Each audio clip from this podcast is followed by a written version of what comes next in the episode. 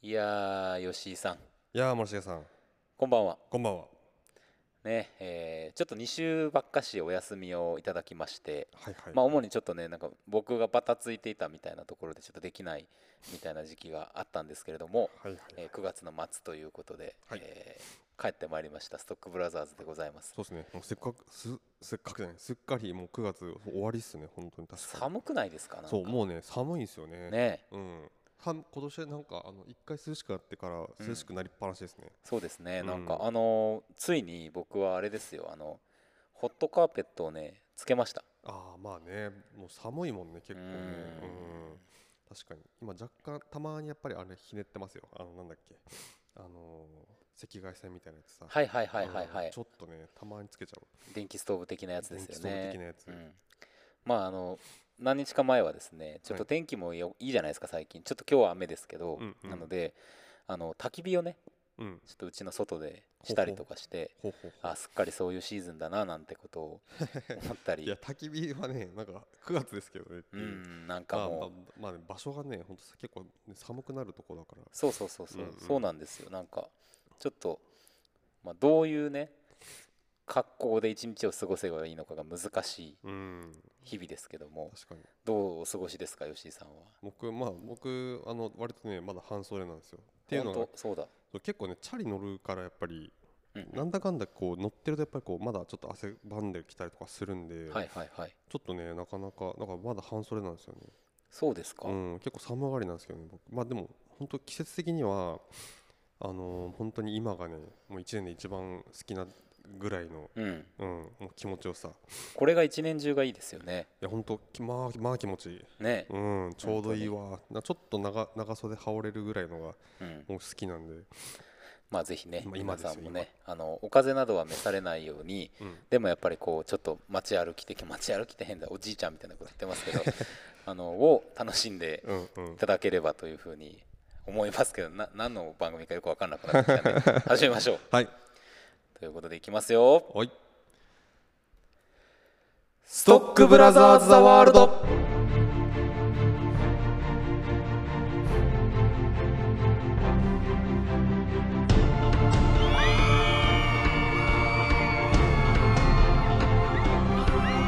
はいはいはいはいはいはいはいはいいやーお待たせしましたお待たせいたしましただいぶね2週間ぶりにはい、えー毎週できれば毎週木曜日の夜8時30分からお送りしておりますカルチャークリエーションダバナシプログラムストックブラザーズザワールドはいお相手はストックブラザーズブラザー1森重裕介とブラザー2吉井陸人ですよろしくお願いいたしますよろしくお願いしますさあということでございましてね、うんあのーまあちょこちょこ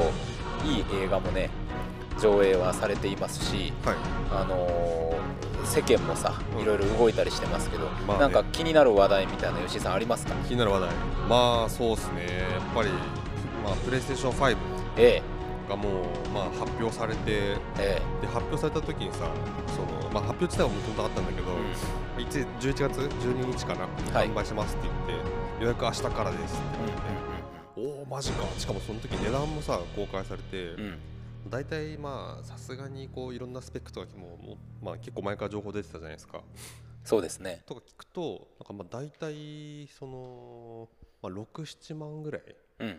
あするのかなと思ってたんですけど、うんねこまあ、まさかの5万円切りいやまあー税抜きでね、本当ですようん、でおおっと思って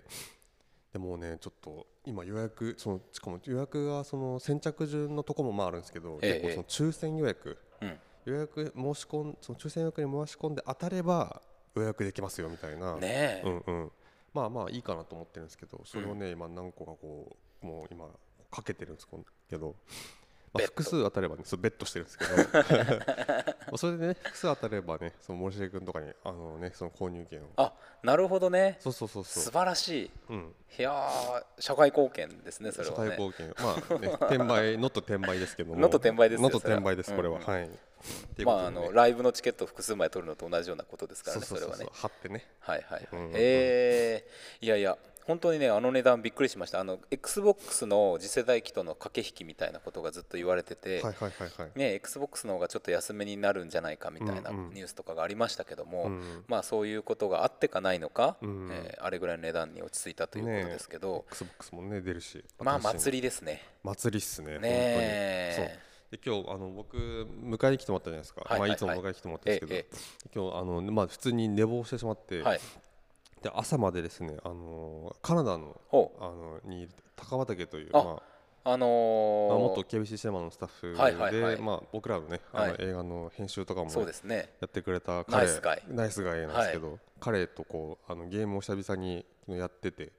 で気づいたら朝ぐらいになってきてですねうんうんうんうんその時にまあその PS5 の話とかもしつつはいはいはいそっちどうみたいな、いやうん秒殺でしたみたいなああ本当にそうそうそうそう、ええそんな感じでいやちょっとなこれ本当世界的なあれですよ、そうですうねん、で特にさ今その,、まあ、その外出とかさがこう制限された時に、はいはいはいその一時期そのゲオに行ったらですねあの大体中古の PS4 がそれまでこう45台とかも当然のように置いてあったのが、うんもう全部店頭から消えたぐらいの時期の時があって、はいはいもうそれぐらいこう、まあ、そのまあ要は引き込まれないといけないからゲームをする人が増えたっていう、うんしかもうん据え置きでね、っそうですねていう状況だからこうさらに今多分ニーズが特にこう伸びているただでさえまあプレイヤー多いけども、うんさらに増えた後だからこう、ね、すごいまあ特にその最初のうんその発売日に変えるっていう人はなかなかのこうねなんか運がそうですねいるような感じがしますけども、まあちょっとねそのスペックが本当にもうそのとその発表されてるものがさ、うんまあこれまでもまあめちゃめちゃその、フォね、3とか4とか出た時におおと思ってたけど、はいはいなんかまたさらにつ次の次元に突入した感じするじゃないですかしますねそのなんかもうロード時間ほとんどなかったりとかうさ、んまあ、あと、まあ、単純にやっぱもう本当にススペックの底上げっていうのがほんちゃんとされててなんか BF、えー、とバトルフィールドロっていうその FPS のゲームなんですよはいはいはいはいはいねまあその戦争ゲーム FPS ゲームなんですけどええそれが今まで32対32のうん64人だったうんのうんがうん今度64対64の128になるっていう話があって128か PS5128 ってと思ったけどいそれはでもなんかそこまで来るとやりたいねもうねやもうね普通にだから。うんあのなんだろうななんか望遠鏡であの戦場の状況を見るような状況に、はいはいなんはかいそれぐらいになはっていくのかなと思いますけど、いいやーねえ大対戦対戦ですよ、ええいや本当にねどんなゲームがねうん、出ていくのかまあいろいろさこの公開されてるものもあるじゃないですか、はいはいはいバイオハザードの新作だとかさ、うんうんうんあのありますけどもまあそのもちろん最初のタイトルっていくつかまあなんていうんですかフラグシップタイトルが出ますけど、はいはやいっぱ多分第2波ぐらいで出てくるタイトルにすごく多分いいものがあると思うので、そうねあのあれですかねサイバーパンクとかはあー結局確どうかなに、るんでしょうまあね。絶対出ると思うんですけど、なんかん最初その PS5 のその発売日とか分かる前、はいはいはい実際発売が発表されたらえサイバーパンクよりなんならちょっと早いぐらいじゃんって思うんうんなったんですけど、まあ、そのちゃんと PS5 には、うんあの PS4 を買った人もアップグレードできるようにししてますよみたいなはいはいなるほどなるもほ言ってどてだからそうそうそういうオープンワールド系とかってさ大体こう読み込みがすごいかかったりとそうなんかですよするからん絶対 PS5 でしたいじゃないですかそうですねね秒がそのねその能力も違うからっはいていうんでねいやーこれでも先に出るんだったら PS5 版で買うけどなって感じですけどそうね思いますあのー結構話題になってるのはさ「ファイナルファンタジー」の新作もどうやらっあ16ていう話ですかはいはいはらいなんかあの辺りも含めてもううん完全に気持ちをい 入れ替えてじゃない切り替えて PS5 でねやっていくっていう風にシフトできる時期に出てくれましたよねそうそうそうなあでね僕がすごいローンチタイトルで気になってるのが「デモンズソウル」ってはいいうゲはいはいはいはいームあれもともと PS3 でそういうこと出たあのうん前はね日本の時話した死にゲーなんですけどはいそれが3で出たやつがんまあ4を飛ばして5でリメイクされるっていいやうーすごいですねそうまあすごい人気のあるまああれなんですけどまあそれがねまあしかもそれがローンチで出るのが俺はすごい楽しみうんうでんうんうんこれだと思いますねなるほど最初に買うのは。いやなんかあのすごくさそうなってくるとあうのんテレビうんいやそうそうなんですのよ。問題があってそうそうそうそうあのほらオリンピックが今年はあるはずだったので、うんそれの需要に合わせたうんうんテレビ戦線がさ春夏ぐらいに敷かれてたと思うんですよ。うんうんでまあそれをそのゲーム戦線にこう応用してくるのかどうかはわからないんだけどもはいなんかうまいことねちょっと在庫があんまり売れてなくてとか言っていいやつが残残ってたりして安くなららないかなとか思ってたりとか確かに確かにしていてなんか年明けとかうんそのこの年度末にかけてうんみたいなところでちょっとテレビについても見直しを図りたいなと思ってるんですそようね確かにそうね。そうそう本当に 4K とかさ、うんそのね 8K とかの世は界いになってきてるから、そう5そうがそうねそさすがに、そうそうモニター側も変えなきゃこれね、せっかくのスペックをね存分に味わえうないんじそゃうなないんかでっすていうよ気はしてまあます実はゃ若干ですね僕電気屋さんいくつか巡りましてリサーチをしているところなんですけれども俺も見てますよやは りまあこんぐらいかみたいな、うんまあ、せめて 4K かなと思ってるけ どそうですねんまあ 8K はちょっとさすがにね、うんねちょっとねあのオーバースペックすぎるのもどうかっていうのもあるので、うんであの音がさ結構いいテレビはいはっいてはいいうのも最近よく出てきてるじゃないですか、ううんうんんうんだからなんかその辺とかもねうんうん少しこう見ながらっていはいはいはうい気はしてますけど僕はあの割とうんテレビとか家電に関してはソニーを買ううんうん僕はプレステユーザーだからだと思うんですけどはいはいはい傾向がありましてはいはいやっぱソニーのなんかちょっとこう海の表現だったりとかですね空の表現だったりはいそのなんかこうコントラストみたいなところがですねはいはい結構やっぱ気に入ってるんですよ。あーうん、なんか PS に P プレイステーションに向いてるんじゃないかなと思いながはらいはいはい見てますけど、まあなるほど高いですよね。まあ高いです。ね大体まあ、まあこんまあ安そうなやつで10万ぐらいしましたそうですね。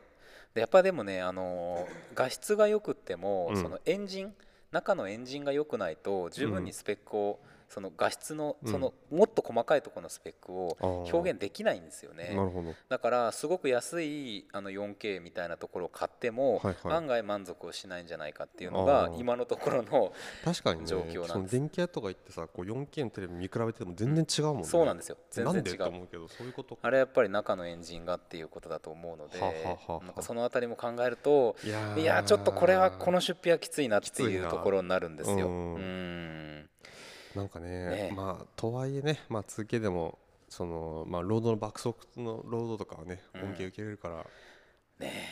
あとさその今度のやつそのコントローラーのさ、はいあのトリガーなんだっけ触覚フィードバック線なんか、はいはいはいセンサーみたそいうなそうそうなんかそのまあゲーム中で触れるもので、うんコントローラーのそのまあ要はトリガーのこう引くちうん多分強さが変わったりとかするっていうそれがどんな風になってるのかとかすごい気になりますね。気になりますねねもう完全に次世代機という感じでしょうから、ねえだからその体験にこううん合わせてきてるって感じですよね、ゲーム体験多分 PS3 から PS4 の時以上にうんね何かしらそのゲーム体験自体変わるえものなんだろうとは思いますけどね。すごいっすよね、うんなんか音もそのなんかパルス 3D ってはいいうヘッドホン出るじゃん、うんうんなんかなんかだいぶそのヘッドホン違うんだろうなと思う,、うん思うし、買いたいねやっぱそのあたりも買えるような形であれぐらいの金額って考えてるんだとすれば、うんまあ我々はなんていうんですかその策略にまんまとハマりたいあたりいやそうそうそうまんまとね うん喜んでねそういうハこマとらでせすていただけますけどねいや本当にお金がいくらあっても足りないな時間がいくらあっても足り ないなみたいいやな本当にね両ところでございますよどっちも足りないですわ、ねはいはい、まあ、ということで、もうね10分過ぎてっていうあたりになりましたんではい今日もこのコーナーに参りましょうはい天が呼ぶ地が呼ぶ人が呼ぶ映画を見ろと人が呼ぶ聞け悪人ども我は正義の役人シネマンどころ開門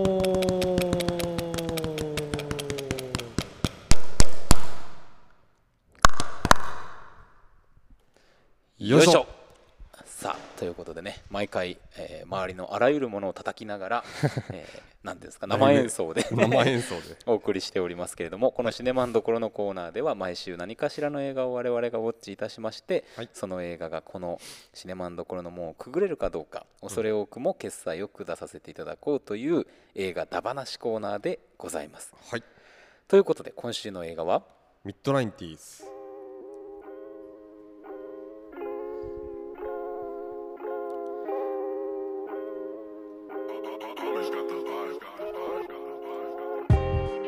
アメリカの俳優ジョナヒルが手掛ける初監督作主人公の少年にルイスと不思議の時計聖なる鹿殺しのサニー・スリッチ母親ダブニー役にファンタスティック・ビーストシリーズのキャサリン・ウォーターストン兄のイアンにある少年の告白マンチェスター・バイ・ザ・シーのルーカス・ヘッジズ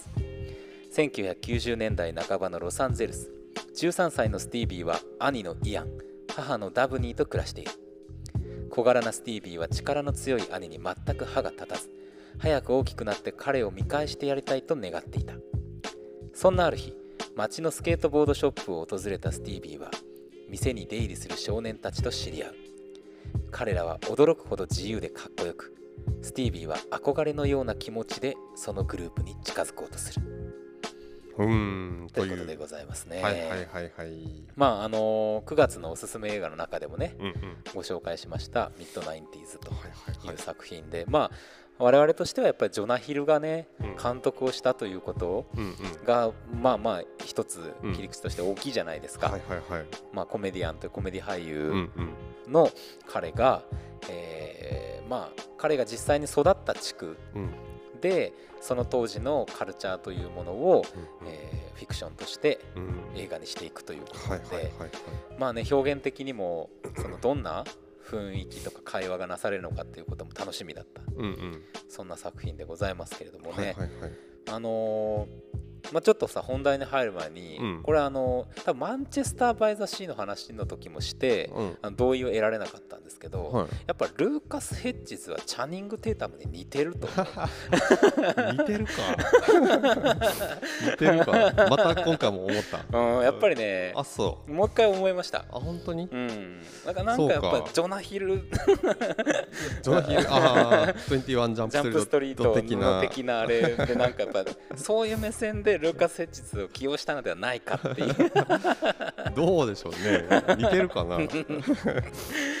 そうねか本当にあの名前俳優さんの名前がよくわかんないって人にはもう と何の面白くもない会話ですからちょっと調べて調べなくていいからチャニングテイタムもねうん、うんっていうことではございますけれどもど,、うでした吉井さんこの映あ画僕はね結構そのもう3月ぐらいにこれ見ててでねその時に話してましたけど、んそれでねスケボーやりたくなったっていう、はいまあ、一本で、まあ、ずっと公開楽しみにしてたんですけど、はいまあ、公開されたらですねすごい多分こういろんな人のこう予想を上回る多分お客さんがそうですね、入って、うんうんかなり大ヒット KBC シネマでも、ね、多分森重君この前ね見に来来たじゃないですか、うんまあ、結構混んでましたよね。混んでました、うでんしかもすごくお客さん若くて、うんうんいい感じでしたねいやそうそうすごい嬉しくくてですうんね、うんうんなんかね結構そのまあちょっと映画の話じゃないんですけど、うんそのやっぱりスケボーをねはい、もう多分まあ乗ってかはちょっとわかんないですけどこう持ってくるお客様結構いるんですよ、うん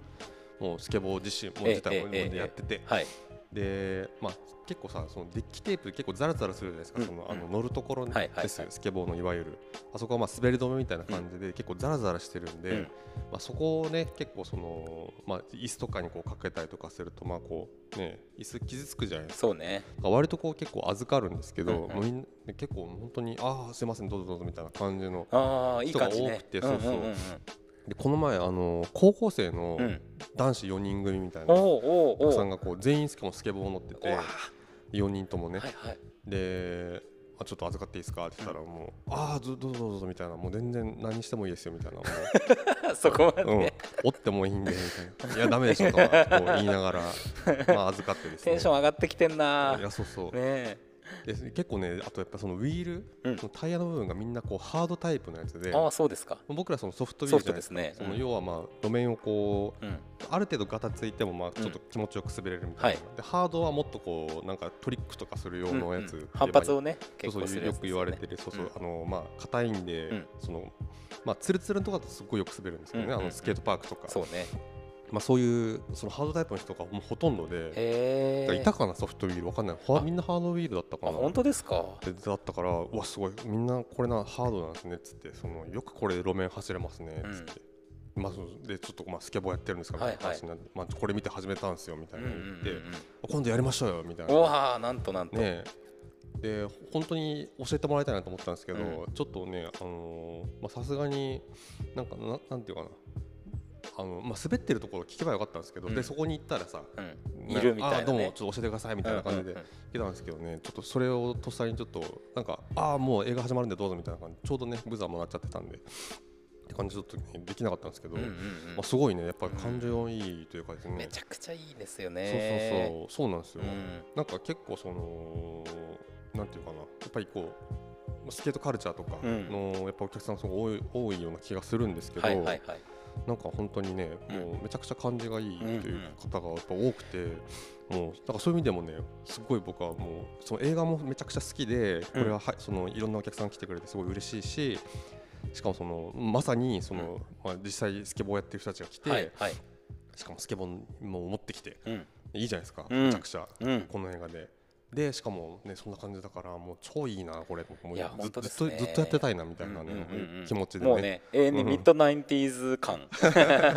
この日この回はミッドナインティーズですいみたいやな。本当に見てる側としてもねうん環境とっても良くてうんうんなんていうかなこうすごくリラックスしてはいはいはい映画館の椅子に座ってる感じっていうのがうんあのあってですねはいはいで僕もなんかちらっと昔の友達っぽい人とか見かけたりとかしてああへーあいつそういえばスケボーやってたなみたいな感じはいのはいはいやつらとかおあーあいつラップやってたなみたいなやつとかなんかちらっとあのはいはい時はい見かけたりしてへーまあ別に声かけないんだけうんうんどうんなんかこうあそういうやつらが同じ空間にいるっていう映画体験は今までなかったなと思あっーいいでてすね。なんかとっても嬉しかったし。うんであのこれ今の吉井さんの話にね、うんあの関わる話かもなと思うんだけどうんあのジョナヒル監督自身が、はいはいあのジェニアスってメディアのインタビューの中で、はいはいその今までいわゆるそのスケボーカルチャーみたいなものがうんうんパーティーとか、うんうんなんかそういうものを,、うん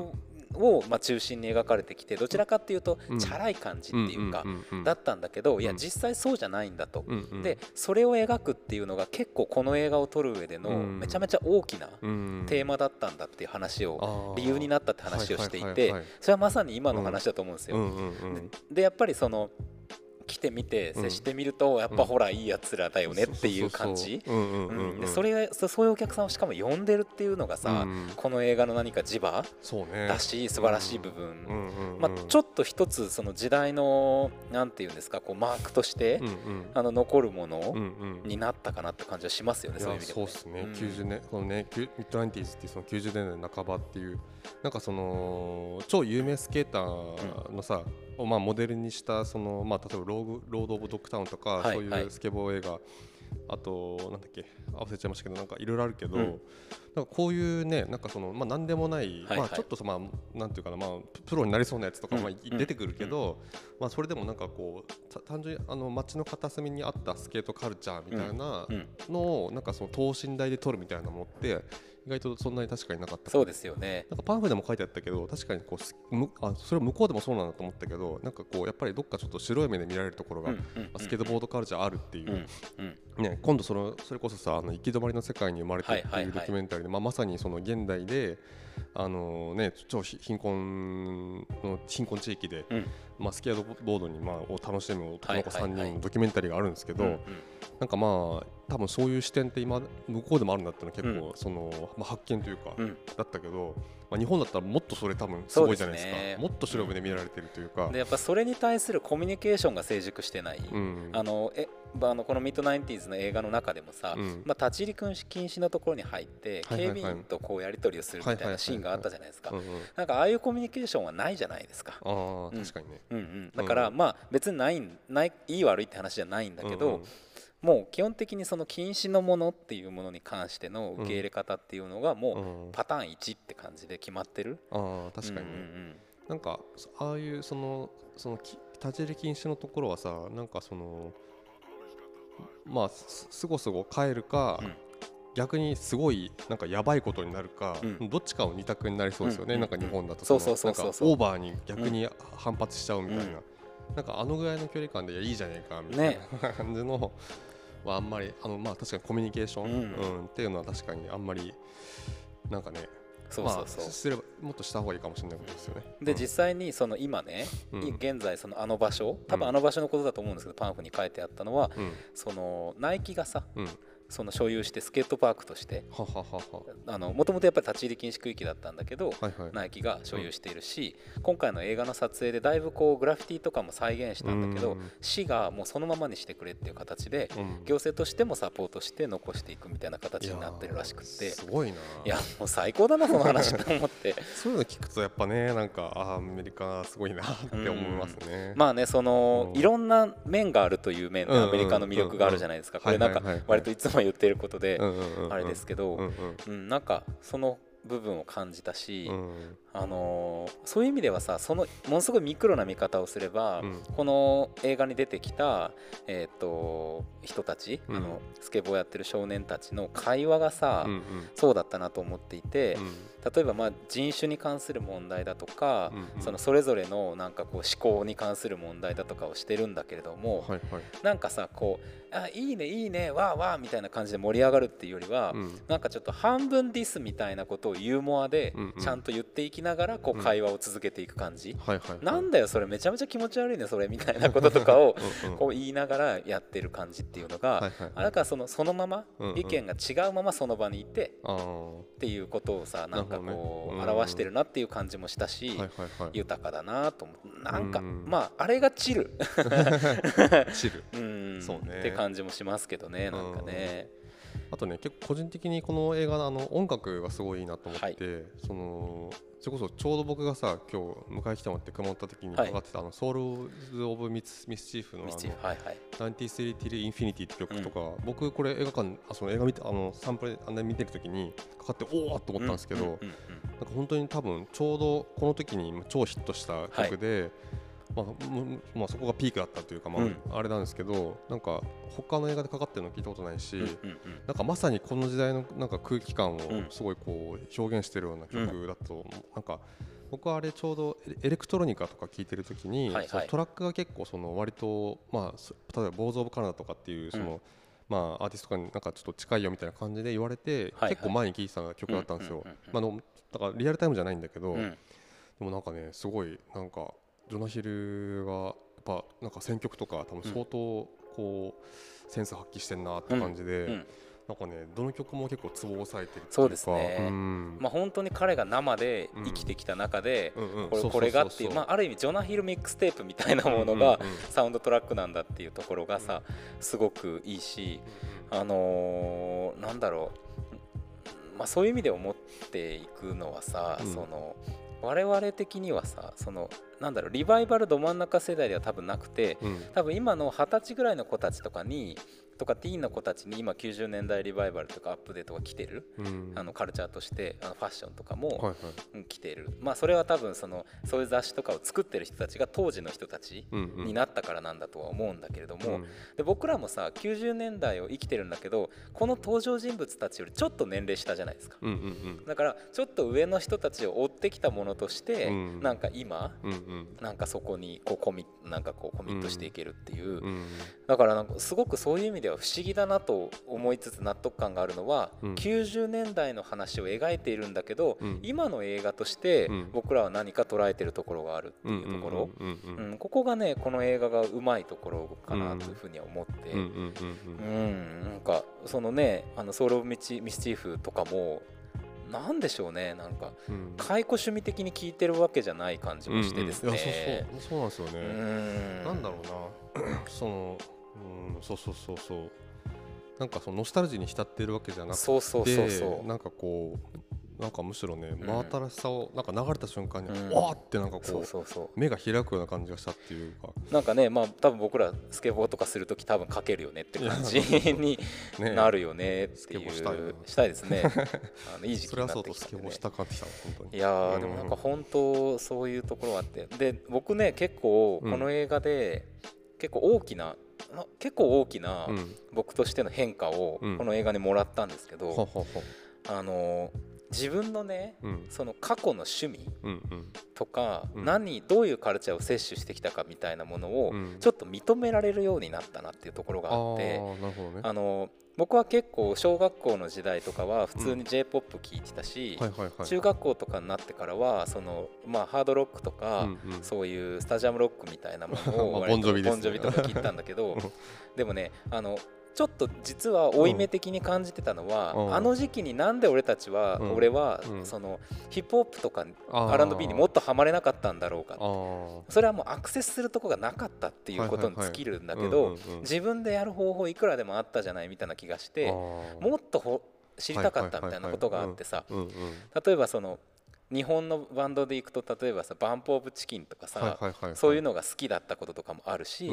海外だだとそのボンジョビとか、いはいはいしかも最近この映画でニルバーナの曲が流れうてんうんうん気づいたんだけど、うん俺やっぱりねハードなロックバンドの、うんえっとバラード版、うんうんうんボンジョビで言うとね「ジーズ・デイズ」ってアルバムがあるんですけど、はいはいはいとかを好んで聴いてたこととか思い出してきて、はあはあはあはあでもね隠してたんですようんうん蓋をしてたなんかちょっと恥ずかしいみたいな気持ちはいはでいはいはいボンジョビ好きとか言うのみたいな、あね、これをうん肯定できるようになった、あめっちゃいいじゃないですかううんんなんかあこれはこれではい俺はいはのいそのレプレゼントする何かだっていうことをちゃんと認められてうんうんもう一回今聞き直したりとあかあはっていうことをこの映画を機に始められいてはいはいだからそのそれがさそういう態度じゃないですかヒップホップっていうカルチャー自体がうなんんかこうこういう文化を押し付けていこう広めていこうみたいなことじゃない態度うんいろんなものがあるとで俺たちの態度がこうなんだとうんうんでこの土地とかうん今の状況でっていうことで言えばラップだったりするし、うんスケボーだったりするしブレイクダンスだったりするんだって話だと思うから、うんなんかねやっとうんなんて15年ぐらい経って、うんうんそのい痛かったところに来たって感じがしてねえ、ーなるほどねこれは大きかったああでかいですうんうんねははははそうそんな映画だったんでなねるほど大きかったですよこれは、うんうんなるほどねそうそうそうそうそうそういやー、まあそういうのありますよねうん多分みんなあるんじゃないですかなんかそのねこの時のなんか自分の思考はあの恥ずかしいみたいなさうんあるなんかねあるよね多分うんう映画に関してはさ割と、しあの早めにんうんうんあのあれですよ 早めにあのねパニック映画とか007で育ちましたみたいなことはいはいをはい言えるようになったけあど、あーそれこそ俺映画で言ったら昔はもう全然違うからなその、うんうんね全然なんていうかな今見たらなんか唾吐きたくなるような映画とかそうそう 見てたよ 見ね。てた見てた、うんまあ、そういうのがねその例えばその、まあ当時そのやっぱり宣伝とかをさ、うん普通にこう、まあ、例えば踊る大作戦だったりとかさ、うんうんそういう、まあ、実際にめちゃくちゃお客さんも入ってさ話題になる映画、うんまあ、セカチュウとか僕見てないんですけどあそうですか。うん、なんかまああの辺とか、うんねそういうのはまああるじゃないですか、うんうん、ありますよ。なんだっけうんあの今会いに行きますとかセカチュウとあかあそうのね辺りのねうんうんうんこうオレンジレンジとかオレンジレンジとかねがすごい流行ってた頃のあれですけどね。はいはいはいうんまあまあまあ、まそうそうそあ、うそういうのありますよねありますあります。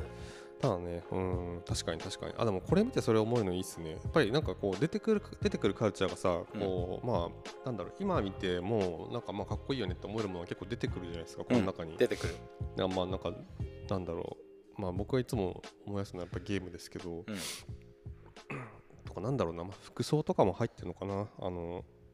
お兄ちゃんとかのねはいはいはいはい。うんあお兄ちゃんのね、うんあのルーカス・エッジですねあそうそうすごいチャニーズ・グテータンみたいなことを思ってますけど うんかっこよかっこよかったですよねおお。兄ちゃんね、うんなかなか結構いい役で、うんなんかめっちゃ引くぐらい暴力振るうんだけどいや弟にほんとてかさあでれもこういうのあったよなってなんかその、これはそのなんかなんかなんかこうあ取り上げるべき問題とかじゃなくはて、いはいはい、はいまあ、すごいオーバーだけど、うんまあ、実際、うんでもなんかこういうことはああるよねっていうさ、ううんんでもちろんさあれを掘り下げていってそうのん深刻な問題とか家庭の動向っていうことはできるんだけど、うんうんあのそれはそれうんうんとしてある、うんうんでそこではなくその中から抜け出したあうのんスケボーパークの中でのスケートボードをする中でのうんことを描くっていう風に振り切ったところはさそうですね気持ちいいですよねうんうんだからこそのこの尺尺90分弱ですようねん、ういんやーそうそうそうそうそうそこもいいんだよないやこのそうですやっねぱこの主演の子はやっぱすごい良くて、うんなんか特に前半とかねめなんかめっちゃ可愛いじゃないですかこの子可愛いね可愛いけどこうだんだんさなんかあのちょっとこう表険しい表情になってきたりするじゃないですか、うんおーっていうねなんかこまあねあの僕はそのあたりでうんあのとある人にこの子は似てるっていうう、ああことをちょっと思ったりしたんですけど それはちょっとあのなるこほど、ね、こでは言いませんけどね全然あの個人的な話で聞いてる人には誰のことだか分かんない そうね。いやサニスリッチ君すごいよ。でまあね実際本人スケボーめっちゃうま滑れるっていうねえうんらしいですね結構さこの映画なんかそのプロットとしてはなんかまあ割とこう王道なというか、はいなんかそのまあよくあるじゃないですかこういうさ、そのまあちょっと子供子供だまあ完全にもうそのまあ中身ももう子供だった子がちょっとこうなんていうかな大人じゃないねですね、うんなんて言うんだろうな不良、不良って言って言っちゃうとちょっと違う気もするんだけど、うんまあちょっとこう、まあ、ヤンヤンキーなんつったらいいのかなの,、まあ、の世界に入ってちょ、まあ、大人になるわけじゃないんだけど、はい、ちょっとこう、まあ、一個年を取るというかですうんね、うんみたいなで、まあ、そのみそそのグループに認められていく過程だったりとかうさ、んっていうのもさなんか本当になんだろうそのなんなんていうかなそこはさ結構こうまあ王道なというか、うんそのまあよよくあるというか、そうんのプロトなんだけどなんでこんなにこうそそのシンプルな物語がこうしっかり見れるのかっていうのは、うんうんうん結構ミッドナインティーズのやっぱりこう大きい魅力なところかなと思ってそうですよねうんうんなんかまあ本当に繰り返されてきたような話うんうんなんだけど、うんこれだけやっぱりこうなんか説得力がなんかこの映画にあるっていうのは、うんうんやっぱりなんか本当にこの映画の隅々にまでんジョナヒルが、まあ、だったりそのスタッフたちがいろいろこう、まあ、個々人の多分そのじ実際みんなが過ごしてきた時代だからとかそのまあとか実際にいるまあ人とかのさうんをこうなんていうかなできるだけこの映画で再現象として、うんすごいそれで生々しいものになってるっていうのが結構でかいかなっていう気がしてるんですけうどんね。うんうんううんんそうですねその空気を知ってるからこそ描けるみたそいうなそうそうそうであと出てくる登場人物に一人一人に、うんこういう人いるよなっていう、なんか、うんうん俺はその場に全然いなかったけど、うんうんでも絶対いるこういう人っていうのうんうんうんがうん伝わってくる、そうですね、うん誰かに例えば感情移入できなかったとしても、うんその知っている誰かみたいな感覚でうんうんうん見れるっていうねそうそうそうそう、うんうんわかるわだかかるらねそうそう主人公以外のキャラクターにも結構、うんそのなんていうかな目がいくというか、うんちゃんと追いたくなる人たちなんいですやよね本当本当うんみんなすごくなんか大好きになる感じそうとそういそううそうかねうんいでややっぱねうん、あとやっぱりこういうその、まあ、当時スケボーをこの世代にやってなかったから、んああこういうカルチャーでこういうねなんかすげえいいよなってやっぱ思いますよね。思います思います、うんそうだから今まではこういうのを見るとさっきの話だけど、うんうんなんであの時やってなかったんだろうって感じだったんだけど、うんうんなんかもうそれはそれで、うんうんまあ、今からだってやれることはあるしみたそういなそうそううなんかあんまりこう変にうんうん自分をバックラッシュさせないみたいなところがすごくあって、うんうんあのでもやっぱりなんかそういう心地よさを感じさせてくれるものの一つとして、うんうん彼らはさ彼ら同士で会話してるずっとちゃんと、うん当たり前なんだけど、うん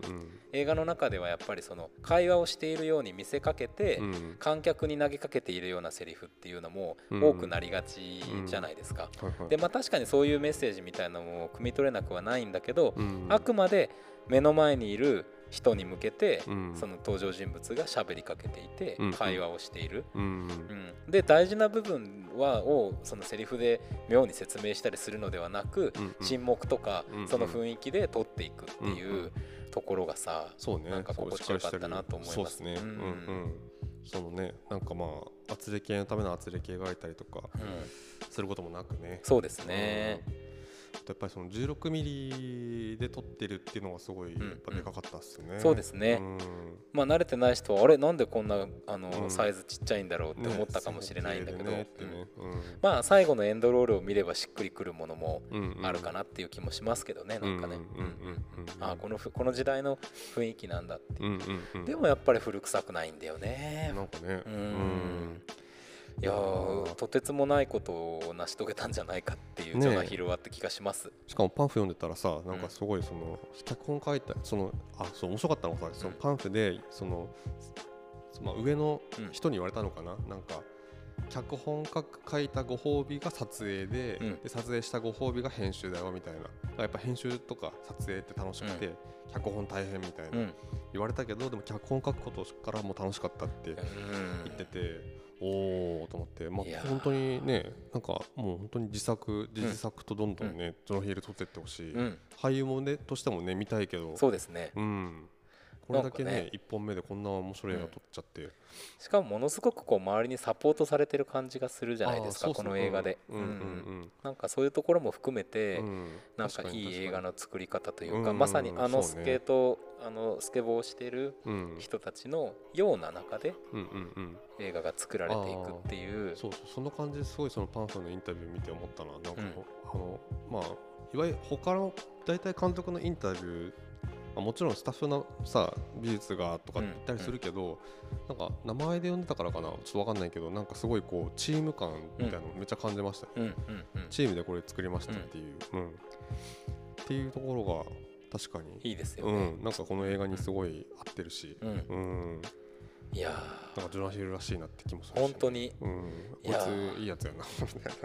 なんかね本当語ることはたくさんあるんですけど、うんまあ、実はねもう30分をとうに過ぎていましてあそうっすか、んあらららまだまだね語りたい感じもしますけどもそうねまあ合わせてあどうですかねミッドナインティーズはまだちょっとしばらく上映はありそうですかカプテンティーズははいまだまだね本当になんかねお客さんがこう減らないんですよ、うんめっちゃありがたいことにありがたいですね、うんまあぜひねこれをちょっとこういう映画ロングランをさせたいいやていきたいんで、うん皆さんぜ本当にひめあっちゃの嬉し1い回2回で僕もちょっとね珍しくうん、これはちょっともう1回おお行こうと思ってますあのパンフとかしっかり読み込んだ上でもはういはいはいはい1回見たいなっていうあ音楽もしっかり入れて、うんうんうんうん確かにうん俺もねまだスクリーンで見たいんでねスクリーンで見たいなと思ってますよ、みたいちょっとねこれはぜひあの、行こうっていう人あの一人じゃちょっとっていう人は誘っていただければ行きますんでねあね行きましぜひぜょうひ行きましょう行きましょうということでございますけれどもまあ合わせて言うと、うん行き止まりの世界に生まれあそうてねが、うんえっ、とありますいつからになりまそうですすかねね KBC シネマはあさっての明後日から26日からうんはい公開ですねこちらもぜひということですし、まあちょっとこの放送の時点ではもう終わってますけど、えーブックスマー僕トそうねだねあのジョナヒルのこの妹がうんうん出演しているブックスマートこの中でもね、うんあの少ないですけど、うんスケボーのとってもいいシーうんンうんうんがう出んてきたりもしますあのし、女の子がね売ってるんですよねすごいのとかもありますからね、ぜひぜひあのそうなんか最近ねスケボーをよく見る気がするんだよなその映画うでんなんか俺もそう思う、うんなんかまたねスケボーブーム来るかもしれないですねねえやっぱうんストックブラザーズが乗っている、 あれはなんだいやわかるやろっていうすぐ出るねあ のすぐね、うんすぐ手柄にしたすがぐる手。軽にしようとする、うん、そん確かにそんな感じはします、ね、なんかしますよね。うん。いいなでもこの時期にやっぱりこういう青春というか、あのーうんうん映画を見られるということはいはいははい幸せなことだと思いますうんうんううん。ですな。はいまあちょっといろんなお話今日はありましたけれども、うん。えーこの辺でシネマのところと思いますがはい。もうこれはもうなんていうんですかもうもうまあそものうなんか考えるあれもないって感じですけどそうですね。参りましょうはい。決済決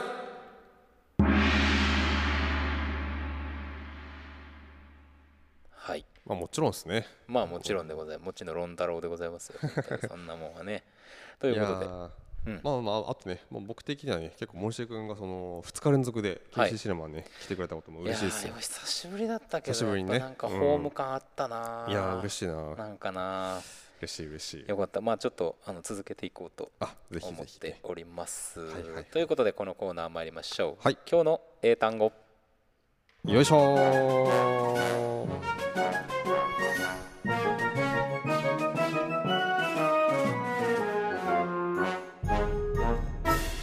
今日の英単語よいしょ。このコーナーでは毎週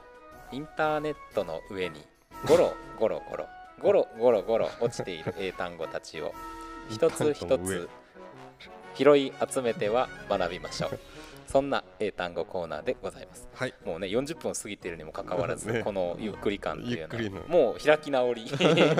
知らねえって。でございますけれども、えーとね、今週ちょっと英単語をラランキングみたいので見てたんですけど、は結構ね、うんなんかこうなんていうかなこう自分をうんこうオプティマイズしていくというか、はいこう上げていくようなエンパワーメントされる。えそうエンパワーメントしていくようなう言ん葉が出てこなかった、単語がさほうほうほうほうちょこちょこ多くてなんだろうまあ、その中の,、なんだまろう。うんあ、あの一つとして、はい。今日の英単語こちらですなんだ。 Rise ライズライズライジングじゃないですかそうですねもおうーレベル1でございますけあどまも、これ吉井さん意味はお分かりですかねあ、上げ上げです ライズは上 げ上げライズとそはんな言葉が出てくるとは思うかった その通りでござい ます、えー地平地平線上に登るうんうん出る、まあ、舞い上がるとかうんうんあのそびえ立つって意味もあるんですね、はははうん確かになんかそんな意味のうんうんうん単語でございます、うんうんということで参りましょはい。う Repeat after me オーケー。 Rise ライズ。 Rise ライズ。 One more time OK オーケー。 Rise ライズ。いいね。 い短いのやはーいい。短いのはなんでこんなに笑ってしまうのかっていうところはありますけどね本当にさあということでえあっという間にエンディングでございますあっという間ですなう。んなんかこの映画についてはもっと語りたいあのパンフレット A24 のうんうんそのパンフレットをねうんすごいこう充実のパンフレットでしかも800円とかっていうねなんかとてつもないものですからほんとぜひ皆さん買ってくださいこれはうん、これ最初値ふ値段見た時にあれ間違えてるかなと思ってうん一回確認しましたからね円か1500円とかしても全然いいと思いますけどこれなねねえ本当に800円かもうパンフレットっていうかこれもうムックですもんねそうですねなんあかねこれのーこの背表紙が見えるっていうね、はいはいはいはいはい厚みでいやーちょっとこれはぜひぜひというところでございます、うん